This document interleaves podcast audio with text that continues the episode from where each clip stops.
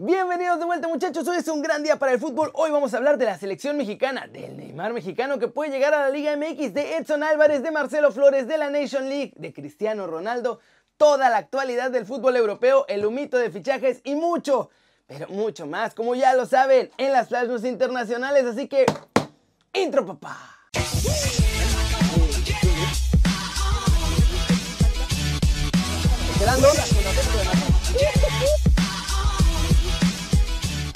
Empecemos el video de hoy hablando de la Femex Food y su problema con los Lobos WAP, porque ya salió el dictamen del juicio de su venta ilegal y pasó lo que todos esperábamos muchachos, eso es lo que pasó. Y significa que terminó en que se va a tener que pagar mucho dinero. Mendivil, que era el empoderado de los Lobos WAP, vendió la franquicia sin permiso y sacó 180 milloncitos de billetes del águila. Y en su plan estaba darle la mitad a los Lobos WAP, pero como este señor no tenía derecho para hacer la venta, todo era bastante ilegal. Así que tras el juicio, como ya no pueden regresar la franquicia, ahora le tienen que dar los 180 completitos a los Lobos de la UAP.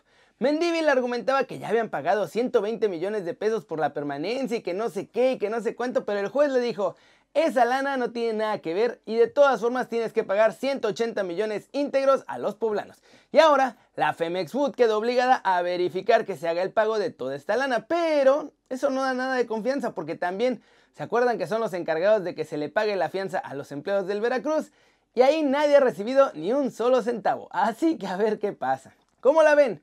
Por lo menos el primero de sus problemas ya se resolvió con lana. Hay que estar al pendiente de si pagarán o se harán lo que las Virgen le habla, porque ya vimos lo que pasó con Veracruz. Y bueno, ahora siguiente problema es lo de la demanda que traen en el TAS y seguramente acabará con dinero también. Siguiente noticia. Hablaremos de más de la Liga MX y de Chivas porque están desesperados porque vuelvan los fans a los estadios. Y es que muchachos, ya en el mes de octubre Chivas va a tener clásico tapatío ante mi Atlas. Por esta razón, desde Verde Valle están empujando para que precisamente el 17 de octubre, fecha del partido, ya se pueda jugar con aficionados en el estadio. Esta semana va a haber una reunión con las autoridades sanitarias y con la Femex Food y todos ellos van a planear los protocolos de ingreso y el aforo máximo que van a dar chance. En teoría, los directivos tenían preparado ya el plan para finales de octubre y con eso comenzar a llevar a los fans. Pero Chivas quiere que se haga un par de semanas antes para que así pueda tener por lo menos el 40% del aforo en el estadio, en el clásico tapatío y en el partido que tienen ante Cruz Azul, porque son dos duelos que son garantía de vender boletos. Eso sí, Chivas no es el único que se prepara, de hecho todos los clubes ya se están poniendo listos para recibir a los fans en sus estadios y la idea es que todos puedan tener a sus seguidores para la fecha 16 de la temporada regular en la Liga MX. Y obvio, todo el repechaje, toda la liguilla y la gran final. Las gestiones se van a ir haciendo más y más fuertes y todos los equipos van a ir empujando, pero parece que tendremos luz verde en la Liga MX. ¿Cómo la ven? Estamos ya casi un mes de que se pueda volver a ir al estadio. Yo siento, la verdad, que quizá todavía es demasiado pronto, pero díganme ustedes, ¿ya quieren ir al estadio o prefieren esperarse? Vamos con noticias de la selección mexicana, porque hay cambios en la convocatoria, en sus viajes y hasta en la eliminatoria para Qatar 2022. Empecemos con la eliminatoria, muchachos, porque las cosas con el Coco Bicho no han dejado empezar a tiempo. Todo se va a recorrer. En teoría, 30 países empezaban la eliminatoria el próximo mes de octubre, pero la de CONCACAF se va a recorrer hasta marzo del 2021. Esto significa que para la selección mexicana también va a haber cambios en el calendario, porque iban a empezar el octagonal final de la CONCACAF en julio del 2021 y ahora lo van a hacer hasta septiembre. Y van a tener que meter fechas FIFA dobles y hasta triples para poder terminar la eliminatoria antes del Mundial. Por otro lado, Tata Martino tiene casi lista su lista para el amistoso ante Costa Rica. En ella habrá puro chavo de la Liga MX, pero el entrenador decidió que los fiesteros no van. O sea, Antuna, Vega, Diego Reyes y Alan Mozo quedaron fuera de la lista. Los que están seguros son Ochoa, Córdoba, Henry Martín, JJ Macías, Irán Mier, el Nene Beltrán, el Tíbar Sepúlveda, Luis Romo, Orbelín Pineda, el Piojo Alvarado, Johan Vázquez, Iniestra, César Huerta, Alfredo Talavera, Aldo Rocha, Miguel Ayun y Charlie Rodríguez. Santiago Jiménez y Ormedeus están todavía en duda para entrar en esta convocatoria que prepara el entrenador mexicano, más bien el entrenador de la selección mexicana. ¿Cómo la ven? ¿Ustedes quién creen que Tata Martino debería llamar? Por ahí ya en el video pasado donde había mencionado que el Ayun iba a entrar se enojaron muchos, pero díganme, si no tenemos otro lateral derecho, ¿qué vamos a hacer? Y otra cosa, Tata dijo ya que no le importa si son vacas sagradas o no. Si son desastrosos o no están jugando bien, no van al tri. Bien ahí. Recuerden que pueden comprar su gorra de Kerry News para apoyar al canal y formar parte de la familia. Está muy bonita, muy pro y con su compra además se llevan una libreta de Kerry News y una bolsita de Kerry News. El link para comprarla aquí abajo. Y vámonos, vámonos con el resumen de los mexicanos en el extranjero logrando todo porque tenemos novedades en la Premier, el Neymar mexicano, mucho más muchachos. Empecemos con Alejandro Santana Viniegra, al que le apodan el Neymar mexicano porque juega parecido al brasileño y porque pues tiene nacionalidad mexicana. Esencialmente, es la única razón.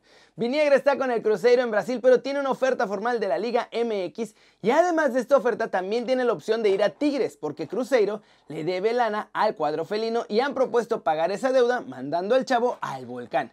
Viniegra jugó con las selecciones menores de Brasil ya, pero ahora México lo convocó y parece que se va a quedar con el tri de todos nosotros. En más chavitos que la rompen, Marcelo Flores, jugador juvenil del Arsenal y que apenas tiene 16 añitos, hoy tuvo ya su primer entrenamiento con el cuadro principal de los Gunners. Marcelo es el primer mexicano en toda la historia en entrenar con el Arsenal, con el primer equipo. Mikel Arteta aparentemente quedó muy contento de lo que vio nuestro chavo y podría convocarlo para varios partidos de Copa con el primer equipo Goner a lo largo de la temporada. En más de Inglaterra están enloquecidos con el tridente ofensivo que podrían formar Raúl Jiménez, Adama Traoré y el nuevo fichaje más caro de los Wolves, Fabio Silva. Los fans esperan que Raúl y Adama sí se queden para que ahora puedan llegar a la Champions junto con este nuevo fichaje. En Holanda, Edson ha estado brillando y tras la pretemporada dijo que no le importa la posición en la que lo pongan, con tal de que pueda jugar siempre. Y recalcó que ahora está concentrado en mejorar como mediocampista porque eso es lo que le está pidiendo su entrenador ahí en el Ajax. ¿Cómo la ven? Estamos ya nada. Raúl empieza en la Premier el 14 de septiembre, Edson el 13, Laines y Guardado también el 14, Chucky por ahí el 20. Se viene una temporada llena y hay más jugadores que Araujo o Tecatito que también van a empezar. Flash News, Donny Van de Beek jugará la siguiente temporada con el Manchester United y antes de hacer el viaje, el holandés tuvo una calurosa despedida de parte de todos los aficionados del Ajax. El Bayern arranca la temporada 2021 como terminó la anterior, ¿eh, muchachos, peleando por títulos. El campeón de la Champions vuelve este martes al trabajo con la mente puesta en la final de la Supercopa de Europa y en la de la Supercopa de Alemania que se jugarán el 24 y el 30 de septiembre respectivamente. Además, después de eso, va a abrir la Bundesliga contra el Schalke 04. Messi ya se presentó a entrenar el lunes y fue el primero de toda la plantilla y hoy también lo hizo así. Fue el primero en llegar Messi y el mismo Barcelona empezó a promover que ya está ahí trabajando y que su capitán se ejercita desde bien temprano.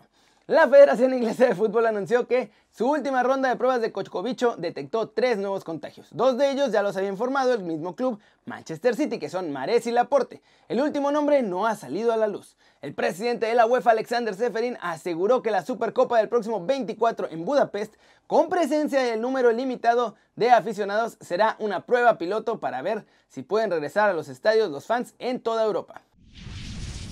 Y vamos a terminar el video de hoy con todo el humito del mercado europeo porque no paran de hacer fichajes oficiales por todos lados muchachos. El Sheffield United anunció este lunes tres nuevas incorporaciones para la siguiente temporada. Ethan Ampadu, que llega cedido, mientras que Max Lowe y Jaden Bogle llegan como compra definitiva. Ha sido un día movido en las oficinas del Newcastle muchachos. Ayer ficharon a Kalen Wilson y hoy Ryan Fraser, que también llega procedente del Bournemouth, está como nuevo fichaje. El Barça renueva en su Fati hasta el 2023 con una cláusula de 400 millones de euros. Malas noticias para esos equipos que habían pensado en robarse a la perla de la ciudad condal. El RB Leipzig fichó al azar Samarczyk. Solía ser el media punta estrella del Hertha Berlín, pero ahora cambia de colores para la siguiente temporada. Firmó hasta el 2025. Alexander Kolarov ya es jugador del Inter. El lateral serbio se incorpora definitivamente a la escuadra de Antonio Conte. También es oficial, muchachos, Atlético fichó ya a Yannick Carrasco. El belga deja de ser prestado y ahora sí está comprado con un nuevo contrato mucho más estable. Es oficial, Ducuré es nuevo jugador del Everton. El medio centro de 27 años llega desde el Watford y firmó hasta junio del 2023 con opción hasta 2024. Tras las salidas de Kevin Bolan y Kai Havertz, el Bayer Leverkusen por fin invirtió su lanita en un nuevo goleador. Patrick Schick es oficialmente nuevo jugador, llega desde la Roma por 26.5 millones de euros y el año pasado estuvo cedido en el RB Leipzig. ¿Cómo la ven? Puro mito blanco oficial en varios clubes, muchachos. Muy interesante la cosa, no paran de hacer fichajes, les digo que está vuelto loco el mercado. Y eso que estamos en crisis. Si no hubiera crisis, no me quiero ni imaginar cómo estarían compra y vende jugadores. Pero bueno, Eso es todo por hoy. Muchas gracias por ver el video. Dale like si te gustó o métele un zambombazo. ¡Pa! A la manita para arriba si así lo deseas. Suscríbete al canal si no lo has hecho. Yo no sé qué estás esperando. Este va a ser tu nuevo canal favorito en YouTube. Dale click a la campanita para que hagas marca personal a los videos que salen cada día. Ya saben que yo soy Kerry muchachos y como siempre me da mucho gusto ver sus caras sonrientes, sanas y bien informadas. Y...